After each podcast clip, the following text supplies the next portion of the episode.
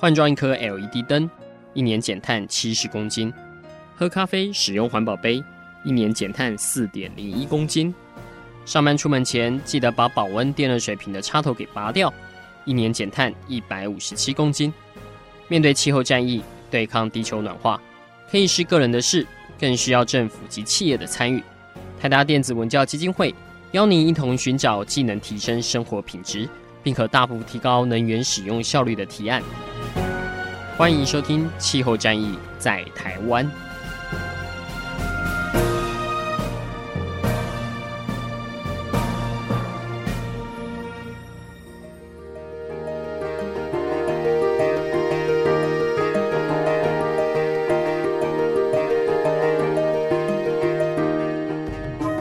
各位听众朋友，大家好，欢迎来收听今天的《气候战役在台湾》。那我是主持人台达电子文教基金会的高一凡。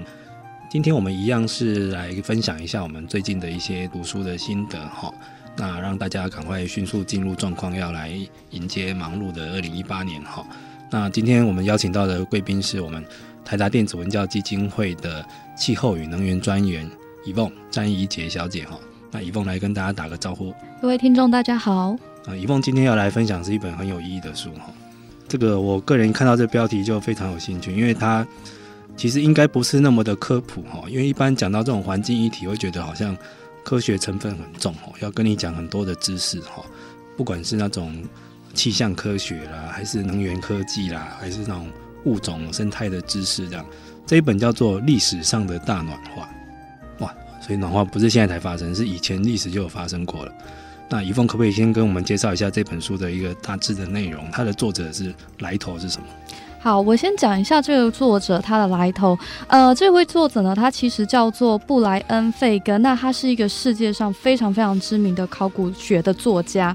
那这个他其实呃一直以来呢，他研究了非常多考古的东西。那是在世界各地的，不管是在亚洲还是在呃美洲还是在欧洲，他都非常的清楚。那这个作家他其实也一直坚信气候变迁跟人类的历史是非常的息息相关。那像他是他蛮主张的一个叫做气候决定论。这个气候决定论呢，其实在呃考古学家跟历史学家呢，他们都觉得说啊，这个可能嗯跟气候变迁跟历史是没有关系的。但是问题是呢，他坚持的这个决定论呢，其实就是在讲说，诶，今天气候一切的变化呢，都可以跟呃人类的发展、历史的发展呢息息相关。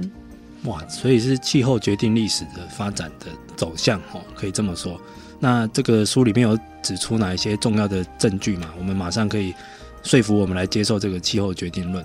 好，我觉得在讲有哪些证据之前，可能必须要先讲一个呃大前提的东西，就是它到底是怎么去定义它的呃这个历史论。那它其实它把呃这个时间轴呢是放在呃十世纪到二十世纪这之间，所以大概是过了千年这样子。那呃，他这边呢，就是依照了呃过去的历史资料，这个呃十世纪到十三世纪的时候，其实是一个中世纪的温暖期。嗯这段时间呢，其实是地球的大部分的地方呢，都处于在一个非常温暖的一个状态。到了呃十十三世纪过后呢，一直到了呃前工业革命时期，大概是十七、十八世纪的这中间，它称为小冰河期，意味着就是这时候的地球温度它其实相对也是比较冷的。那当然我们知道，呃十八、十九世纪后就是进入到工业革命，然后就到了我们现在非常可怕的呃二氧化碳上升，然后我们的气候温度又整个上升起来。那这段时间呢，其实就是一个呃另外一段时间的暖化期。哦，所以它这样的感觉是这个暖化跟这种像比较寒冷的小冰河期，在历史上是一直交替循环会出现的咯。对，基本上他这本书所主张的概念是这样，但只是呃这个中世纪的温暖期跟小冰河期，它这个。呃，温度上变化到底有没有人为的一个介入呢？其实这部分呢是还不得而知。但现在可以确定的是说，到了工业革命之后，这个温度的上升跟二氧化碳上升，它其实就 IPCC 之前的报告啊，它其实成为一个呃正相关的连结。所以也就代表呢，我们现在所处于的这个世代，这个全球暖化的来由呢，其实就是来自于人类的活动。嗯，对，因为我们现在在所谓在指的全球暖化，是对照于这个工业革命发生前的地球的均温呐，哈，所以现在就说的要降温两度 C，或者是说升温控制在两度 C 之内，就是以这个为基准了，哈，就是工业革命之后，所以大概也是人类最近这两百五十年的时间这样子，哈。好，那我们来看到书中的内容好了。其实我看到它的目录，其实还蛮像历史故事的，哈。就谈到这个 蒙古王朝，还有欧洲的很多的这个国家的发展，甚至于这个吴哥窟哈，我们柬埔寨的王朝，或者是像玛雅文明，通通都有受到这种暖化跟气候变迁的影响。对，呃，我觉得其实这本书有一个非常好的点是在于说，他觉得。气候暖化，它影响的一个地方不只是一个州或是一个国家，它其实它的这个暖化程度是会影响到世界各地的。所以在这边呢，它就列出了欧洲、亚洲、呃北美洲、南美洲。还有太平洋岛国、印度洋，然后就是甚至是一些就是南方的一些国家，它当时在呃大概十几世纪这段时间，它是怎么受到这个暖化影响？所以它是其实是带给我们一个各地区在发展上面还蛮平衡的观点。嗯，那它所谓的暖化的影响是用哪些点来象征的？像是不是我们一般提到的，像是那种干旱？或者是寒害，或者是说农业的欠收，或者是一些甚至于说它有一些这样的因素，饥荒去引发了战争这样子。嗯，其实它的确是有一大部分是讲到这个部分。那我觉得，呃，其实，在谈气候变迁这个议题呢，呃，我们一直都会有一个概念，就是说气候变迁它其实是会带给我们危机，但它其实同时也会给我们转机。呃，我先来讲一些可能比较没有那么负面的呃影响好了。呃，我们可以看到是像在欧洲的部分，在大概十世纪到呃十三世纪这个部分呢，他们其实是历经了一个非常大的。呃，或是一个非常繁荣的时期，这时候因为暖化，所以造成他们的呃温度其实是很宜人的。那包含是夏天可能呃延长一点点，然后冬天呢，也就是稍微的没有那么冷，所以对于他们耕种这些作物呢，还有在工作上呢，其实是能够比较呃舒适跟呃有比较多的产量。所以也因为这样子呢。呃，在欧洲的地区呢，它整个城镇就大兴起了，然后整个人口数呢也大量的增加，然后甚至是呢，因为比较温暖，然后海上的温度呢也比较高一点，所以呢，他们可以进行这个就是在温暖期的海上贸易，然后呃这方面的交易呢，其实也是非常非常的快速成长，那甚至是渔获量呢，它也都是有一个大成长的。哇，所以这个中世纪的欧洲温暖期，感觉对他们的这个国家社会发展是蛮正面的效益哦。因为像我们刚刚提到，这个作物都收获都蛮好的哈，那大家都有钱了，可以出海贸易，甚至于说可以开始花钱请工匠哈去盖教堂。所以我们可以这么说嘛，这个文艺复兴，这个后面是有它气候的。推力去促成它这样子，对，那包含是像说，它其实也有稍稍的提到说，在这一段非常繁荣的情况之后呢，其实就进入到小冰河时期嘛。嗯、那在那时候呢，它相对的就是天气比较冷、干冷，然后整个其实呃对环境带来的影响非常大。那那时候呢，也因为这个环境上面的变更跟因素呢，也导致了就是之后黑死病的一个兴起。哇，所以这样听起来，这前面的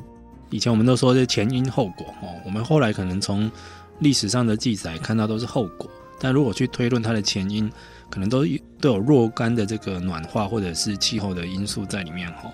那以凤，你这个整本看完，其实它这个书的内容非常丰富哈，因为从东方到西方，它很多国家历史的王朝都有做分析。你自己印象最深刻的是哪一段呢？我其实自己印象最深刻，应该是他有在讲到呃成吉思汗，嗯，他就是大概是在元朝那个时候，我们知道。可能从小在受的历史教育就是说，成吉思汗他是一个大英雄，然后他非常勇猛，可以去呃征战欧亚大陆这样子。然后其实在这本书里面，他把这件事情跟气候也做了一个连接。他说，其实就是因为呃那时候气候它比较相对的热一点，所以在一个就是游牧民族的。呃生活当中呢，它的水草可能相对是比较不足的。那所以呢，也因为这样子呢，呃，让他们可能不一定有办法去生活，所以也是、嗯、呃激起了他们的雄心，要去往西方去扩张。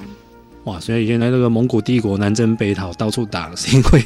本身这个有干旱哈，水草不够丰美，所以必须要出外去找新的领土哈，才会开始有这种侵略哈。哇，这个听起来是一个蛮有震撼力的观点哦。好，那我们这边先休息一下，下一段我们再来听听看这本书里面还有哪些精彩的内容。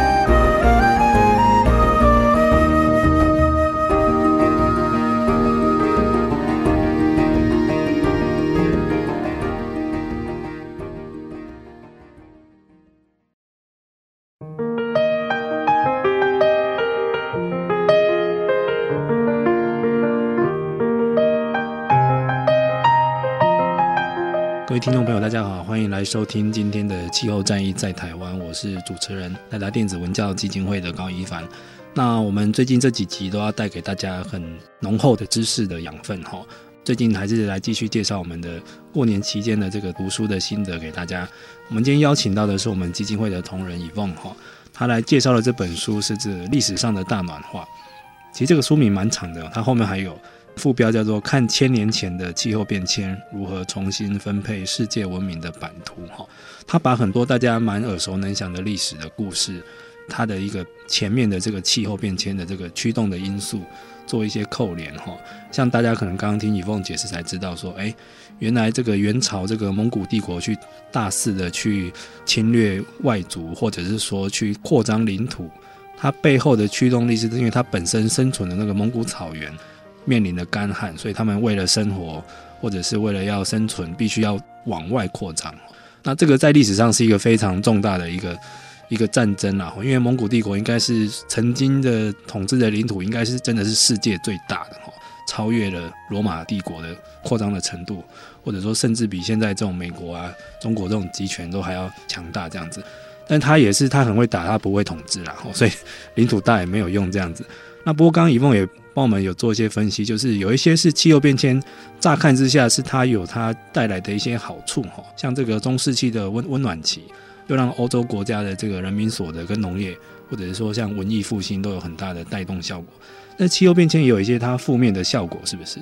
对，呃，其实我们刚才看到的是亚洲还有欧洲的故事，那我们现在可以看到的是呃美洲。不管是北美还是中美洲、南美洲这个部分，那其实这是呃在那一段大暖化时期呢，他们遭受到非常多就是这种负面的影响。那最大最大的一个影响呢，其实就是干旱的延长。那这边这个本书呢，它其实指出了像是美国西部的部分，呃，美国西部它其实一向以来都是属于比较干燥的。那在这个大暖化底下呢，当然它的干燥期就是整个大延长，所以呢。就导致说，哎，像当时在美洲居住的有一个人种叫做普埃布罗人，那他们呢一直以来的这个一个作物叫做象石。他们呢，其实很以这个东西为生，然后他们的营养成分呢，其实都是从这个象石这个植物来的。嗯，那故事里面呢，就有说到说，呃，考古学家呢，其实有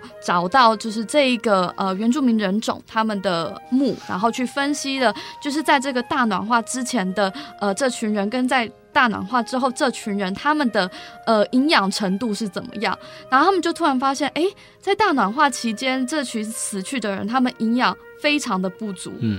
那那时候他们其实就有在推断说啊，这是不是跟这个橡石这个作物，因为它整个干旱了，所以它没有办法一直的生长，而导致对欠收，所以就导致说，哎、嗯，这群人他们可能没有办法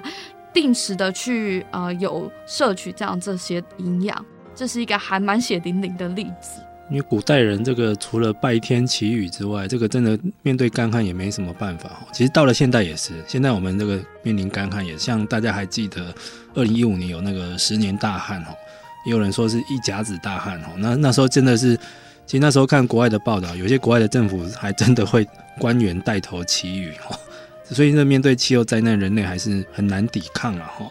那我看书中介绍，其实像中美洲的这个玛雅文明。其实也是受到气候变迁，让它整个灭绝掉的。对，不止玛雅文明，然后包含像是南美洲，我们可以熟悉而想的那个呃印加文明，嗯、它其实都是呃在同样一个情况下，呃这两个文明呢，他们都是高度依赖农耕。嗯，那在他们的呃所身处的那个地形呢，呃书中有讲说，其实他们会非常需要就是雨水，然后非常需要很良好的呃灌溉系统。那书中里面其实有提，在他们这个文明社会的发展里面，他们的确是。非常聪明的去设计出很好灌溉系统，可是很不幸的就是说，呃，在那一段暖化时期当中，这个雨水非常的不足，所以就导致他们的这个农作物也是一样有欠收的问题。所以呢，最后呢，其实玛雅文明它本来是一个呃非常集中型的一个管理情况，嗯、但是因为渐渐的。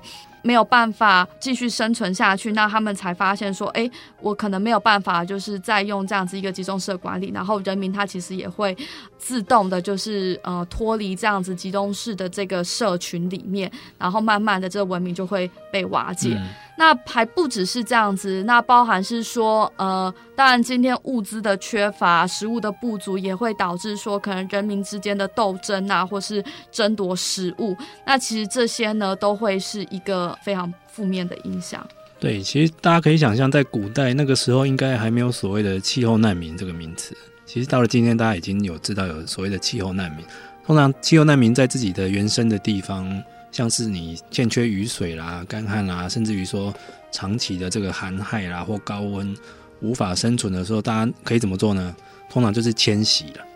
哦，可能是大规模的民族迁徙这样。那他会迁到哪里去？可能就会又犯到人家的这个地盘，又可能是一种战争的由来了哈。所以其实这个东西还蛮蛮跟气候真的有直接的关系。就像我们刚刚提到的蒙古帝国。大家知道蒙古帝国是因为干旱，所以出外去掠夺，去引发战争。玛雅文明在那个时候不晓得有没有类似引发若干的哈，它可能在中美洲一带也有一些它的迁徙活动所引爆的一些问题哈。不过，以梦看这本书，你会不会觉得，就是因为现在对于这种否认气候变迁的人，有一派他的说法就是说，它是地球自然的循环。哦，我们这个天威难测，你不晓得大自然是怎么运作的。他搞不好现在最高温是因为他发烧了，哈，那他也做内部自我调节。那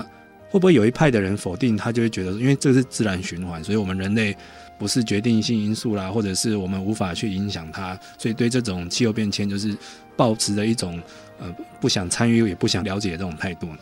其实我觉得，当然现在一定是有这群人的存在。那最明显就是川普政府之下，包含川普他自己，其实就是保持这样子的一个气候怀疑论嘛。但其实，呃，我觉得，当然是说，在中古世纪那段时间，它就像我刚才讲，它这温度的变化。的确是我们很难预测，那的确我们也不能说它可能跟人为的开发啊，或者是人为活动是有一些相关的。但其实像 IPCC 的报告里面，它就已经有数据指出说，在工业时期过后的我们这个时代呢，呃，这些全球暖化的上升呢，其实也是就是跟我们人类的活动真的是非常息息相关，这是不可否认的。那我觉得这本书呢，它到最后其实它有讲一个比较哲学性的东西呢，就是它提到了，其实我们还是。有可能没有办法去预测大自然会怎么对我们的呃这些呃人类活动做一个反扑的行为，所以呢，这也是因为这样子，我们其实更应该谦卑的在大自然面前，我们不要想说去用一个人定胜天的概念去开发大自然啊，去砍伐那些雨林啊，去采取那些自然资源，而反而是要用一个更智慧的方式呢，去与大自然做生存。嗯，对，其实我觉得就算是这个气候怀疑论者，应该也不能否认哈，就是这种越来越频繁的这种极端天气的，或者是它引发的灾变，其实对人类的影响真的是太重大了哈。那你看，就算是现在这个地球是不管你是有钱国家或没钱的国家，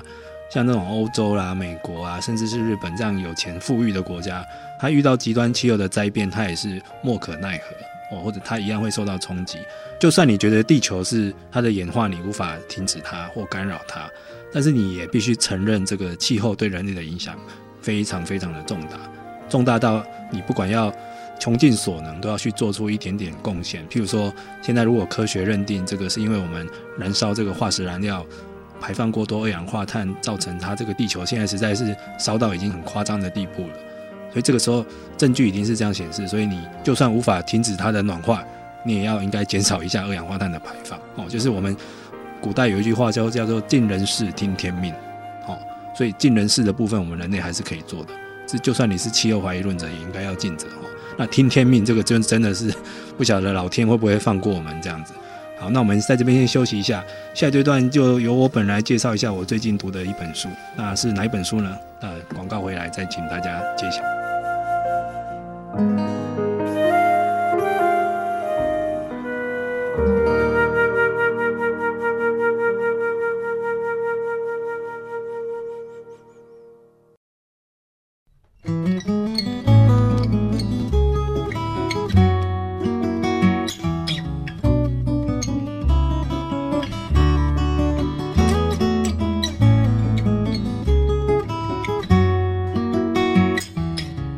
听众朋友，大家好，欢迎来收听今天的气候战役在台湾。我是主持人台达电子文教基金会的高宜帆。那我们今天邀请到的来宾是我们基金会的伙伴哈，伊凤，他来帮我们介绍一下他最近看的一本新书的一些心得哈。这一本叫做《历史上的大暖化》，这个其实也是一本非常蛮重量级的著作，因为它是应该是很少有人把这个气候跟历史的各种章节的演变做一个连结哈。那这个作者布莱恩·费根是一个非常权威的考古学家。那刚我们以凤前两段有帮我们介绍一下他大致的内容哈，所以大家应该知道，其实人类是真的很难脱离这个气候的控制哈。很多王朝它的兴衰交替，真的是后来去发现，哎，还真的是气候的灾变所引发的哈。那我们接下来要来介绍的这本书是去年底刚出的，叫做《不能光说 no》。哦，他中英文夹杂哦，不能光说 no。那下一句是什么？要讲 yes？也不是哈。这本书叫做《如何力抗灾难资本主义，赢取我们想要的世界》。呃，如果大家有在研究一些环境的议题，应该对这个作者会非常的熟悉哈。这个作者是纳欧米克莱恩，他前一本很引起探讨的叫做《天翻地覆》，就在那个时候，在巴黎协定签订之后。前期出的哈，然后后来有引进台湾有这个中文翻译本，他之前也有做过蛮多畅销书的。第一本叫做《No Logo》哈，就是反这个颠覆品牌统治的反抗运动圣经。那还有一本叫做《震撼主义：灾难经济的兴起》，这都是非常重量级的书籍了哈。那所以也有人称他叫做反抗教母哈，就是现在很多那种反抗运动的一些思潮都是由他所带起的哈。那他最新的这本书是谈什么呢？其实他最新的这本书离他这个天翻地覆那个时候，其实相距非常的近，才差一年的时间，马上就写出来了。那为了什么呢？其实大家应该猜一下就知道了哈。因为这个川普的当选。那其实很多这个支持气候变迁或者是环保团体都会觉得，二零一五年底那个时候巴黎协定的诞生应该是一个算是一个胜利哈，因为就是总算。世界各国有共识要来共同减碳哈，要让试图来扭转这个气候变迁的这个潮流哈。但是呢，就相隔不到一年，川普就当选了哈。这个今天我们的来宾以凤，他在参加 COP 二十二的时候，在那个马拉克什哈，那个时候在会场就传来川普当选美国总统的消息啊。呃，听说在会场是如丧考妣了哈，所以大家会马上 shock，怎么前一年才刚迎接一个胜利，后一年哎？一个气候怀疑论者当选了全世界最有权力国家的领导人，哦，而且他半年后就马上说美国要退出巴黎协定，哦，就把大家又浇了一桶冷水。所以，纳欧米克莱恩的这个新书就是在这个背景之下，他马上写出来，哦，因为他过去他的书大概都相隔好几年才会出一本，这一次才隔一年就马上就写出来了。那这一次他这个内容，其实我个人观察，他是有点通整他过去几本书的一些。内容的精华，然后再把目前大家很困惑的这个川普现象做一个分析哈，所以他这个书里面总共分成四个部分，有十三个章节，他大概前面两个部分哈都在分析为什么川普会当选哦，为什么他来解答大家的疑惑哈。那其实大家会发觉有一些是他过去的论述，譬如说过去是企业要无所不用其极的打造品牌哦，就是以前企业可能是要开工厂的，要制作东西的，要雇佣大量劳工的，到了后来发觉哎不用啊，像星巴克啦，或者是像苹果这种终极品牌哈，它只要一个品牌就好了。它很多东西都可以委外，可以 outsourcing，因为大家会因为品牌的光环或者是一个品牌的意向去做消费。现在川普做的也是一样的事情，他把自己一个人或者是他整个川普家族变成是一个个人品牌，强大到他可以当选美国总统，而且强大到他其实他有很多很不科学的谈话，或者是呃，你能说风马牛不相及吗？还是说？很多自相矛盾的言论，但是他的粉丝群会听得进去，或者是说会忽略他很多他认为所谓的小缺点，比如说他有一些像性骚扰，或者他以前企业经营的绩效也不是太高啦，他还曾经破产哈，那这些都无所谓，会民众会听他的，会把票投给他这样子。他分析川普的一个超级品牌的崛起，以前是可能是跨国企业，或者是一些供应链，现在变成是一种个人化的，而且是一种政治明星哈。那第二个就是，川普这种叫做有一个名词叫做政治痛恨真空，就是现在有很多人投票是怀着恨意去投票的，譬如说他们讨厌希拉蕊就去投给川普，就是大家不是很理性的在做这种投票的行为。那这方面有一些观点是他觉得这跟目前的社群媒体的应用是有一些关系，譬如说大家已经不再会去聚精会神的去分析这个候选人到底他的政见是什么，但是这个候选人抒发了大家的愤怒。譬如说，川普就是利用了美国的很多社会底层一些白人劳工，或者是一些以前相较之下比较收入没有以前那么好的一些中产阶级的失落感，他利用这股仇恨，然后去凝聚起来，把票投给他这样子。虽然说大家都很好奇，他当总统之后到底有什么真正的解决方法，可以让美国再次伟大，但这个都不在乎，因为听他讲话就很爽哦，爽完之后我就投一票这样子。然后甚至于这个作者他也有做一些忏悔哈，因为南奥米克莱恩他其实他不是美国人，他是加拿大人，但是美国加拿大其实算是绑在一起的哈，他们很多社会议题都是共通的。他在大选的时候，他也不太喜欢、呃，美国民主党推出了两个候选人哈，一个是桑德斯，一个是希拉蕊，他甚至于有去攻击哪些候选人，所以他觉得他也要为川普的当选负上一部分的责任，就是他有点算是稀释了民主党的票，然后让共和党。团结在一起，反而让川普胜选这样子。那再来，他的一些章节内容有呼应到他过去的震撼主义的这个观点，就是过去的震撼主义就是呃，其实他有当过战地记者，譬如说像呃七零年代的南美南美洲很多国家那时候发生一些政变，所以美国的势力就介入哦，譬如说他会扶植新的一些总统，或者是把人家的国营事业都拿过来，就瓜分了一些经济的利益。那现在就是这种造成震撼之后，去让很多大财团的手介入，去让当地瓜分他们的资源就对了。他说现在这一套变成是一种类似气候灾难，就是有可能像是美国纽奥良曾经在二零零五年有卡崔娜的风灾，他觉得当地就一些后来的重建情形没有那么好，是因为其实一些官商勾结，把当地的一些重建的进度给拖垮。然后像最近去年美国休斯顿有发生的也是哈维台风嘛，哈。那现在也有发生有类似若干的情形，那甚至于他在书中，我个人觉得蛮恐怖的一点是，他预言就是川普的这个当选，其实他有下一个制造灾难的一个非常恐怖的方法，就是引发战争，因为他可能后面支持川普的人很多是除了化石燃料或者是像军火商这些角色是恨不得马上有战争发生，因为大家想到战争发生会是有什么效果呢？第一个就股市大跌嘛，或者是金融市场一定会大乱，这个时候就有很多炒家可以进场，或者是提前布局。再来就是像美美国那时候进军伊拉克，其实后来很多证据都显示，其实为了要伊拉克的油田，哦，就是为了人家的天然资源。再来就是会很多无形的手会深入那些灾难的地方，这样子。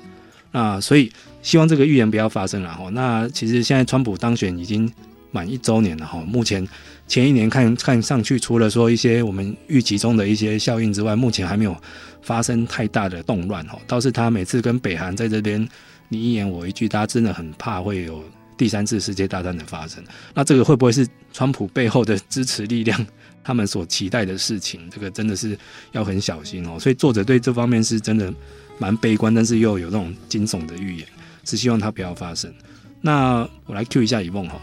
以梦那个你对这个拿欧米的著作熟不熟？你觉得他这一本书想要说的，跟他过去的这个呼吁，是不是有一些相扣连的地方？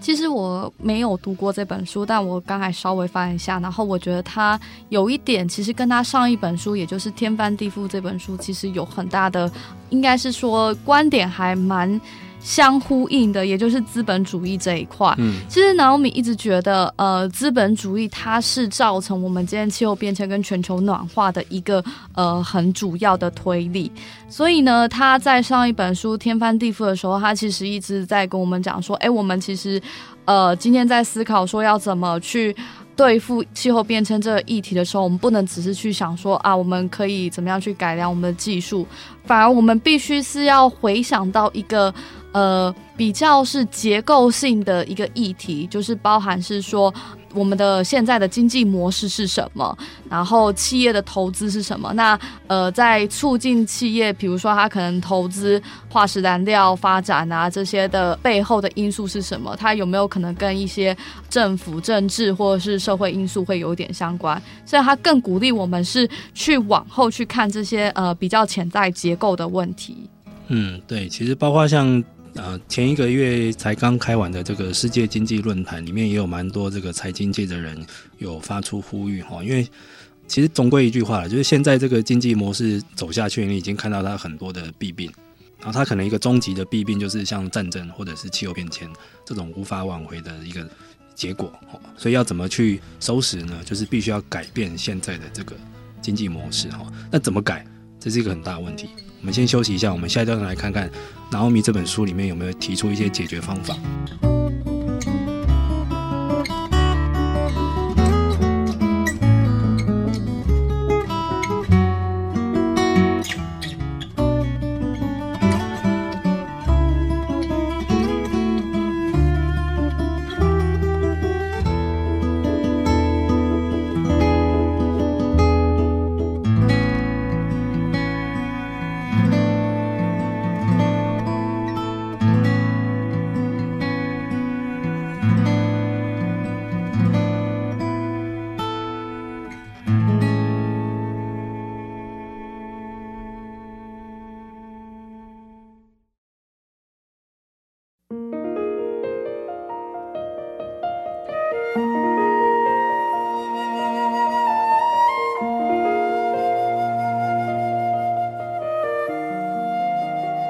听众朋友，大家好，欢迎回来今天的气候战役在台湾。我们今天邀请到的是我们台达基金会的同仁以梦哈，那还有我们来分享最近这两本书哈。那我们过年时候读的是，其实这个议题听起来都蛮沉重的哈。以梦读的是历史上的大暖化哈，就暖化不止发生过一次，以前就一直发生，而且是交替发生。那有可能我们现在所处的这个二十一世纪是一个最危险的时间这样。那再来是，呃，这个南欧米克莱恩他的一个新书叫做《不能光说 no》。那这一本是他时隔一年马上就推出的一本新书，因为这个川普震撼效果哈，他应该也非常 shock 哈。他说那时候川普当选的时候，他人在国外开会哈，那本来大家与会来宾谈得兴高采烈，突然大家的手机同时响起，就每个人可能可能都接到 Line 啊，接接到什么一些简讯，然后突然每个人都沉默。最后每个人都突然自动离席，就是一个大家都吓可到的事情，所以他时隔一年马上来做了这本新书哈。那从这个书名已经大家知道了，我们过去发现了这种造就川普当选的很多时空背景跟他背后的操控的力量这样子。那所以拿欧米这本书的前半段大概有三分之二的内容都在分析为什么会有这样的事情发生哈。那到了后面他试着要给我们一些解决的方法。是什么样的解决方法呢？我帮大家做一些内容的整理哈。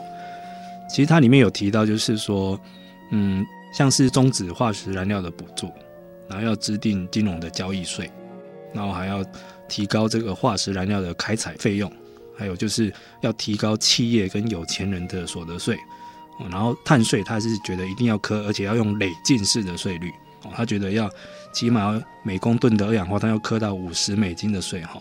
现在全世界超过五十美金或超过十美金的碳税其实很少哈。然后最后要关闭那些避税的天堂，嗯，这个解决方案哦，以往目前好像大家都知道可以这么做，但是 好像都很难实施哈。是啊，其实这些东西也真的都是老生常谈了，但是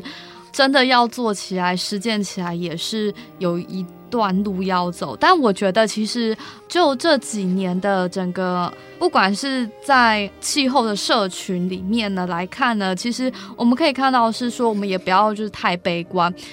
其实刚才一凡讲讲的这些呢，它其实都是一个必须要从政府层面下去呃执行的。比如说，你今天真的要征碳税的话，那当然是要由政府、要有国家这样子一个角色下去做这方面的法令制定。但是呢，我们现在看到是说，可能国家跟政府角色它没有办法，呃，在现阶段来说，它可能还没有办法的这么。活跃，然后在这些事情上面并没有呃带给大家一个承诺，但其实我们看到是现在是不管是企业还是整个公民社会呢，有一种就是由下而上的一种动力呢，就是已经很努力的在执行这些呃气候的行动了。那这边就举一个例子来说好了，刚才宜凡其实有提到，就是呃上个月呢才刚结束这个世界经济论坛，那这个论坛就是真的是聚集了非常多呃世界上有钱人，那。其中就有一个人呢，他是贝莱德的副董。这个贝莱伊德呢，他是目前管理呃全球大约大概有六兆美元的资产。很多企业呢，其实在做生意呢，都是需要靠着这个这家大公司的一些金源上的资助。那这个副董呢，他就讲了一句话，他就说：“救地球，这个资本主义必须改。”其实我就觉得哈，我看这句话的时候，我就觉得他跟 Naomi 的呃这个看法是好像有一点就是不谋而合。那这个副董呢，他讲这句话的背后含义是什么呢？他其实是在告诉企业说，如果你今天要做一个投资，你不能只是看说这个投资它为你带来的这个金钱上的效益有多多，而是你反而也该去看看说这个投资它可能对生态、它对环境有没有一个，或是更甚至是对社会有没有一个呃很大的冲击。那假设我觉得今天它可能在。这个部分环境的影响上面非常大，或者它可以加剧气候变迁的话，那我的这一家公司，这个资产管理公司，我可能就没有办法提供你一些金源上的呃支持。对，其实现在好像大家都隐约的感受到有一种非改不可的一种趋势了哈，只是说要。从哪里开始，然后有没有那个决心，是个很大的问题。像刚刚一梦提的这个贝莱德资本，在全球的资本市场是有很大的影响力哈。所以，如果从投资方来要求企业或者是一些排碳的单位做改变，应该是个很大的驱动力哈。我这个趋势好像在台湾比较少看到了哈。也有人说是道德投资或者是责任投资之类的哈。那其实 Naomi 这本书里面有一些不错的新观点，倒是说。他有发现，就是过去在，譬如说我们在每年在开这个联合国的气候会议，哈，这个倡议团体其实通常都是同一种角色，就是人们所谓的环保团体，或者是说又有一派是属于科学背景的、研究型的，或者是像科学家，哈，他们会提出很多证据，或者是说像我们现在在谈很多国家在做能源转型跟能源改革，会有很多劳工团体的角色出现，譬如说他们是失业的劳工。哦，即将譬如说不能采矿坑了，或者是说，呃，这个火力发电厂都要关闭了，这种失事的劳工哈。然后还有就是现在很多国家，像美国就发生了很多种族的斗争，所以会会有很多黑人的民权团体出来，或者是在很多落后国家会有女权团体。他觉得这些力量要全部结合在一起，因为这些人都是受气候变迁影响的。举例来说，像我们刚刚提到的那种失业的劳工。他可能就是因为气候变迁要做能源转型，所以这些劳工必须要做一些新的训练或转换，所以他的驱动力其实是气候变迁。然后劳工运动的人必须也要有体悟，要加入这个气候变迁的一个倡议的角色。然后像是女权团体，在很多国家里面，其实他的一个家中的经济主力是女性，或者是说，当它发生了气候灾变，哈，不管是台风或者是干旱，或者是洪水。其实是女性或者是弱势受到的冲击是最强烈的，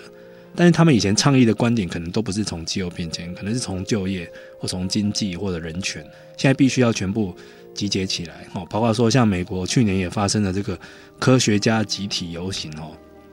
大家想想看哦，以前科学家应该都是想象中的这种宅男哦，就是当研究员的，或者整天关在实验室了。但是也因为川普的当选，他们担心很多的这个关于气候变迁的科学证据以后就会被淹没了，或者是被掩盖了。所以现在这群科技宅男以前也站出来了。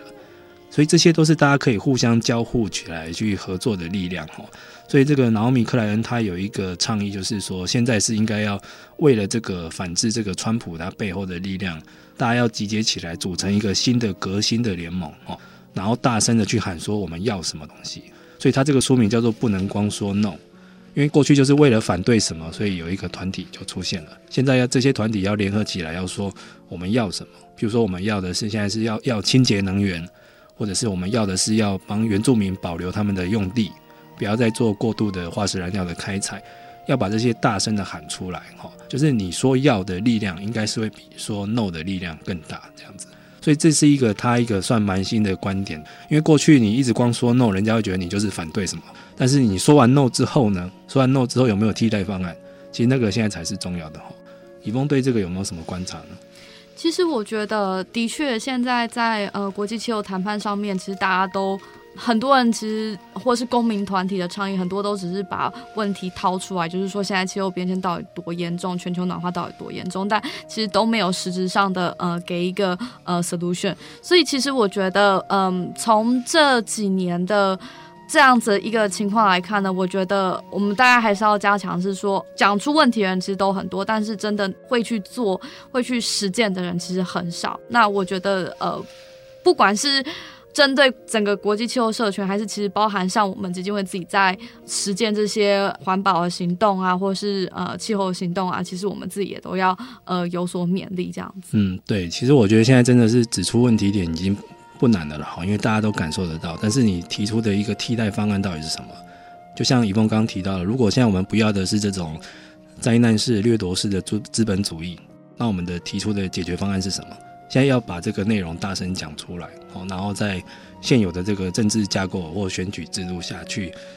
想办法让它变得可行，这样子哈。因为他也有提到，这个川普会当选，是因为美国这个选举人制度其实有它的弊病的存在，这样子。好，那我们今天的分享就到这边。那希望大家对今天分享的这两本书哈，一个是历史上的大暖化。一个是不能光说 no，呃，如果你有兴趣的话，也可以去上网去 Google 去获得他的资讯。那也希望听完今天这一集，对大家是有所收获这样子。好，那今天也谢谢一梦来到我们现场，谢谢，谢谢各位，我们拜拜。以上节目由台达电子文教基金会独家赞助播出。台达电子文教基金会邀您一起环保节能爱地球。